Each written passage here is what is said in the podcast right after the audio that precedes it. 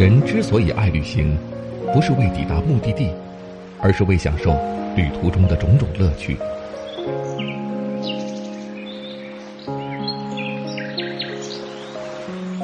如果问我旅行的意义是什么，我也不知道。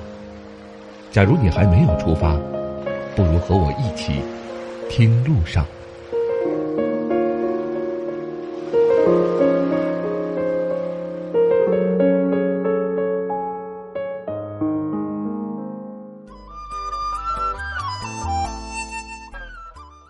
各位喜马拉雅的朋友们，大家好，欢迎来到巴老爷的声音世界，这里是听路上，我是巴超。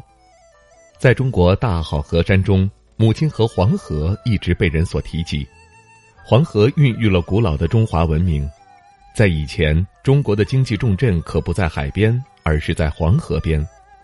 如今，黄河边保留下来的古镇并不多，他们见证了黄河一带从辉煌到没落的历史。经历数百年、数千年，仍旧扎根于绵延不绝的母亲河边，其中有一座独具特色的古镇，不过很多人都不太会读它的名字。这座古镇就是山西的碛口古镇，是黄河边一座充满黄土风情的古镇。古镇有着上千年的历史，被誉为九曲黄河第一镇，在明清时期依靠黄河水运的便利，成为水陆航道上的中转站。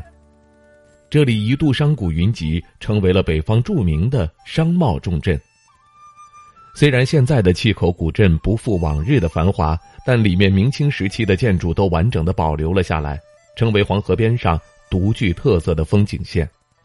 现在的碛口古镇城墙厚实，土砖房依山而建，在波澜壮阔的黄河前一样非常的大气，可以想象到碛口曾经的繁华。在碛口古镇的老街上，砖砌的房门前有着各式各样的小摊儿，大都卖着当地的土特产，比如臊子、碗秃、红枣等极具北方特色的特产。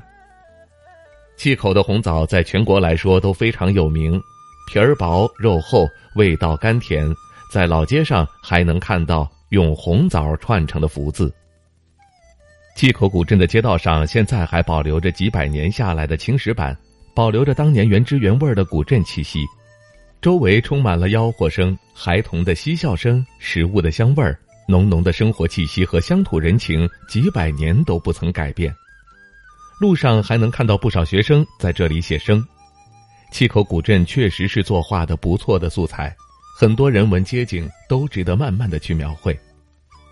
如果想要居高临下欣赏黄河湍急而下的景象，那就要到全镇的制高点。黑龙庙，这座庙建于明代，是碛口古镇的标志性建筑。黑龙庙是三层结构，寺庙顶被风吹日晒，就像黄土一样。我想这应该是我见过的最接地气的寺庙了。站在寺庙前，可以将整个古镇的风貌尽收眼底。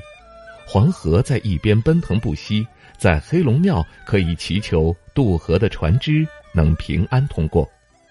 如果是想要欣赏黄河地区的民居古建，那么碛口古镇里的李家山可以让你了解到黄河地区的建筑演变。李家山隐匿于深山中，一座座砖房错落的排列着，远看有点像小布达拉宫。里面的房子虽然用的材料都是黄土，但是设计巧妙，随处可见浮雕等精细的雕刻技术。原来北方的建筑只是外表看着粗犷。仔细看，还是有着南方人的细腻。作为黄河区域的要塞重镇，碛口古镇一直维持着它原来的样子，即使被开发成景区，也依旧维持着原来的生活。比起其他商业化的古镇，碛口古镇更有自己的原则。